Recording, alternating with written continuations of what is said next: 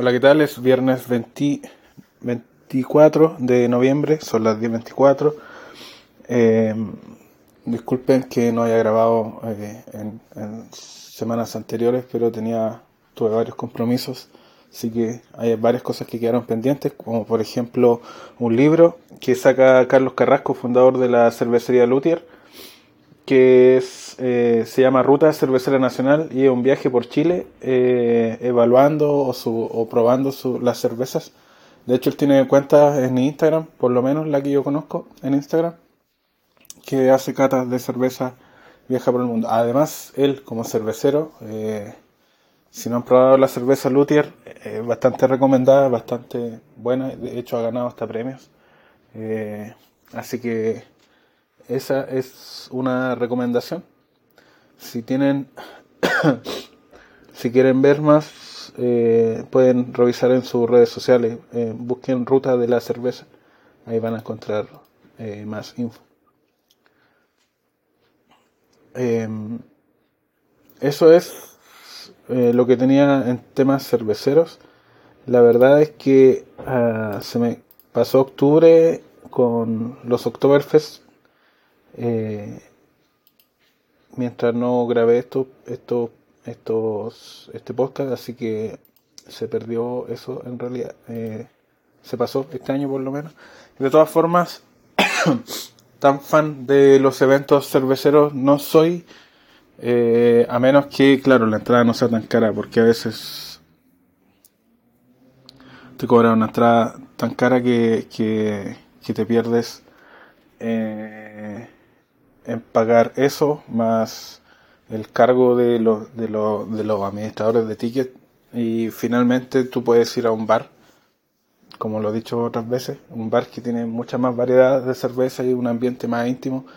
Por lo menos eh, mi experiencia con, con, el Festival de Mayoco eh, ha ido cada año peor de la, de la anterior y cada año más caro del anterior. Me acuerdo que fui el 2006, 2007 la primera vez. Valía como 3 lucas la entrada y además venía con, un, con una cerveza gratis. Eh, cosa que eh, se fue perdiendo, se perdió la cerveza gratis. Eh, después con el tiempo nos dejaron entrar con jarros de vidrio, tenía que ser con jarros plásticos que te generaban una espuma, te cambian el sabor.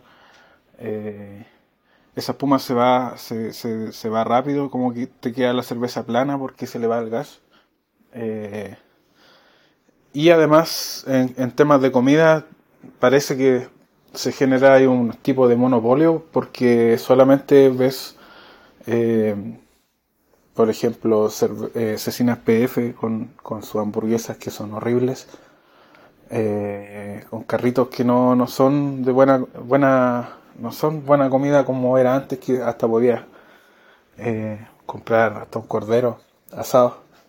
Así que, no sé, encuentro que mientras más caro se va haciendo, se va haciendo más malo en realidad, en vez de hacerlo mejor.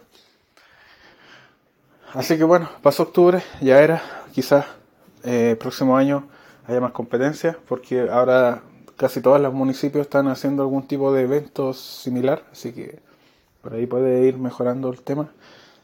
Y hablando de que haya competencia y que la competencia es buena, eh, me gustaría felicitar o celebrar la victoria de Milei en Argentina.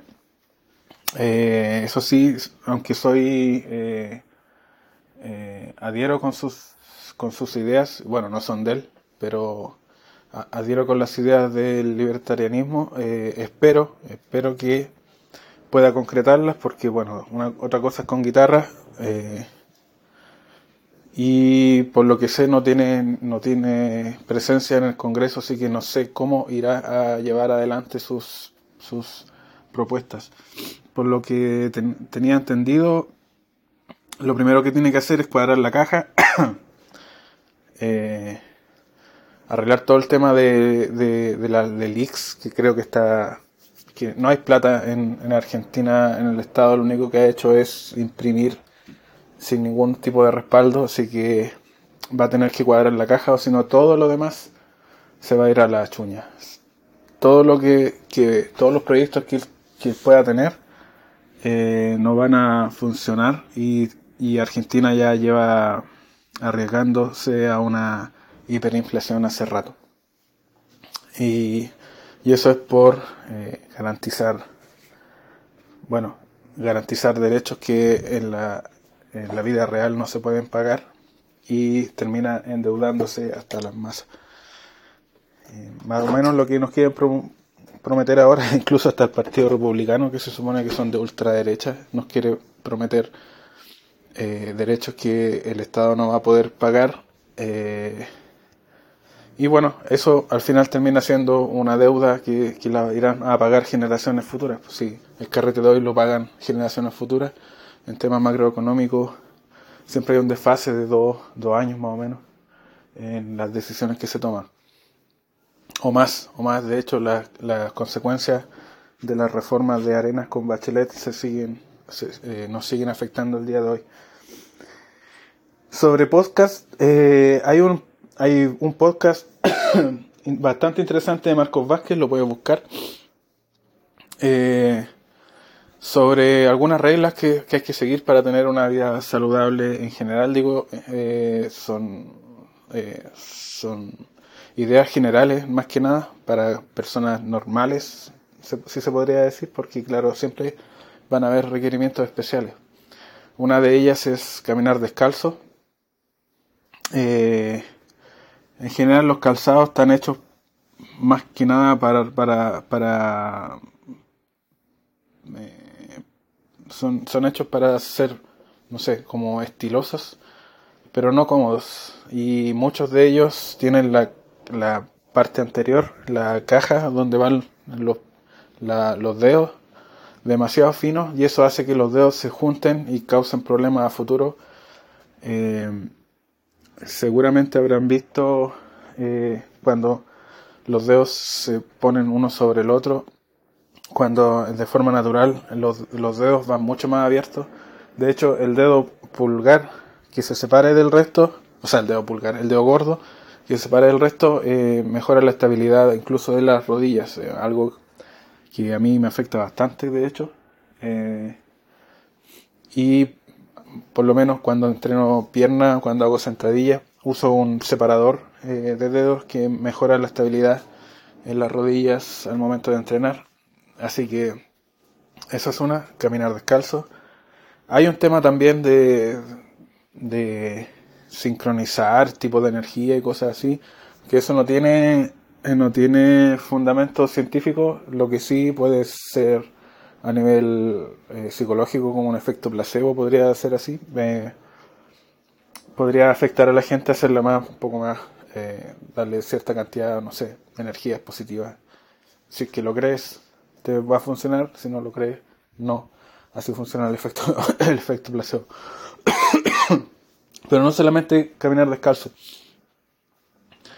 Eh, hay varios estudios que, que que demuestran que caminar en la naturaleza eh, eh, reduce el estrés, no solamente por el entorno verde, sino que por eh, estar alejado de los ruidos de la ciudad. Así que aunque caminar en un parque pueda ser beneficioso, lo ideal sería caminar en algún tipo de bosque o algo así, en la naturaleza, bien alejado del ruido citadino, de los motores, del smog eh, de, de, los ruidos en general que, que, hay en una ciudad.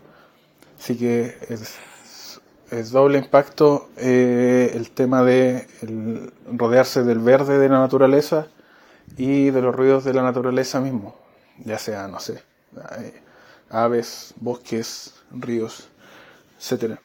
Eh, por las 10, no sé si son 10 reglas o 10 sugerencias que, que son en, en, en el podcast de él se llama Fitness Revolucionario, creo que ya lo he mencionado en, episodios anteriores. Y otro, eh, uno nuevo que empecé a escuchar hace poco es uno de Arnold Schwarzenegger.